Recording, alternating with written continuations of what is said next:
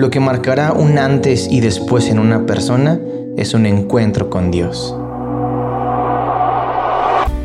Sin duda, los que han tenido un encuentro verdadero con Dios jamás volvieron a ser los mismos. Sin embargo, muchas veces idealizamos esos encuentros con Dios de una manera romántica solamente, creyendo que todo el tiempo uno llora o siente mariposas en el estómago. Y lo que vemos en el capítulo 6 de Isaías es algo muy diferente y significativo, porque Isaías ya era un profeta para ese entonces pudiéramos decir que ya había tenido algún tipo de encuentro con Dios, a tal grado que había determinado dedicar su vida a su servicio, al servicio de Dios. Pero no era todo lo que Dios quería para él. Dios quería encontrarse más profundamente con Isaías, como quiere encontrarse más profundamente con cada persona si es que lo hemos conocido a Él.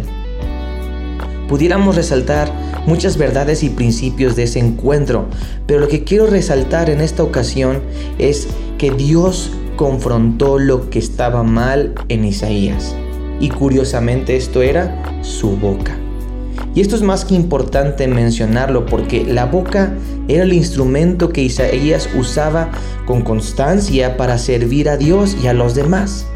De donde pudiéramos meditar el día de hoy que cuando Dios nos confronta con algo que está mal en nosotros y que aparentemente es algo bueno que usamos, no es, escucha, para nuestra destrucción, sino para encontrarse más profundamente con nosotros, para quitar aquello que estorba ir a un nuevo y mayor nivel.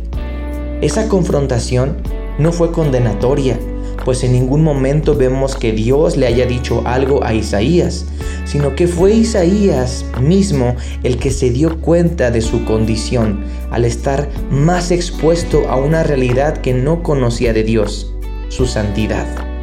Y lo hermoso de esta confrontación, si lo pudiéramos llamar así, esta confrontación con el pecado en Isaías, es que no se quedó ahí, sino que Dios proveyó una solución.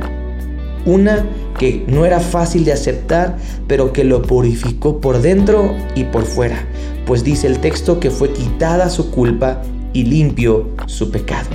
Cuando Dios nos confronta o somos confrontados con una situación equivocada o un pecado en nuestra vida, Dios en su misericordia, en su gracia, también nos da la solución porque Él quiere tener un encuentro más profundo con cada uno de nosotros. Todo esto era necesario para que entonces llegara el versículo 8, donde dice que Isaías estaba tan cerca, pero tan cerca de Dios, que pudo escuchar su corazón. ¿Quién irá por nosotros?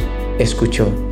Isaías, a pesar de que ya había tenido un encuentro con Dios, pudo experimentar uno más profundo y poderoso que no solamente lo cambió, sino que lo llevó a un nuevo nivel de relación donde llegó a conocer el corazón de Dios. Despierta, Dios quiere un encuentro más profundo contigo.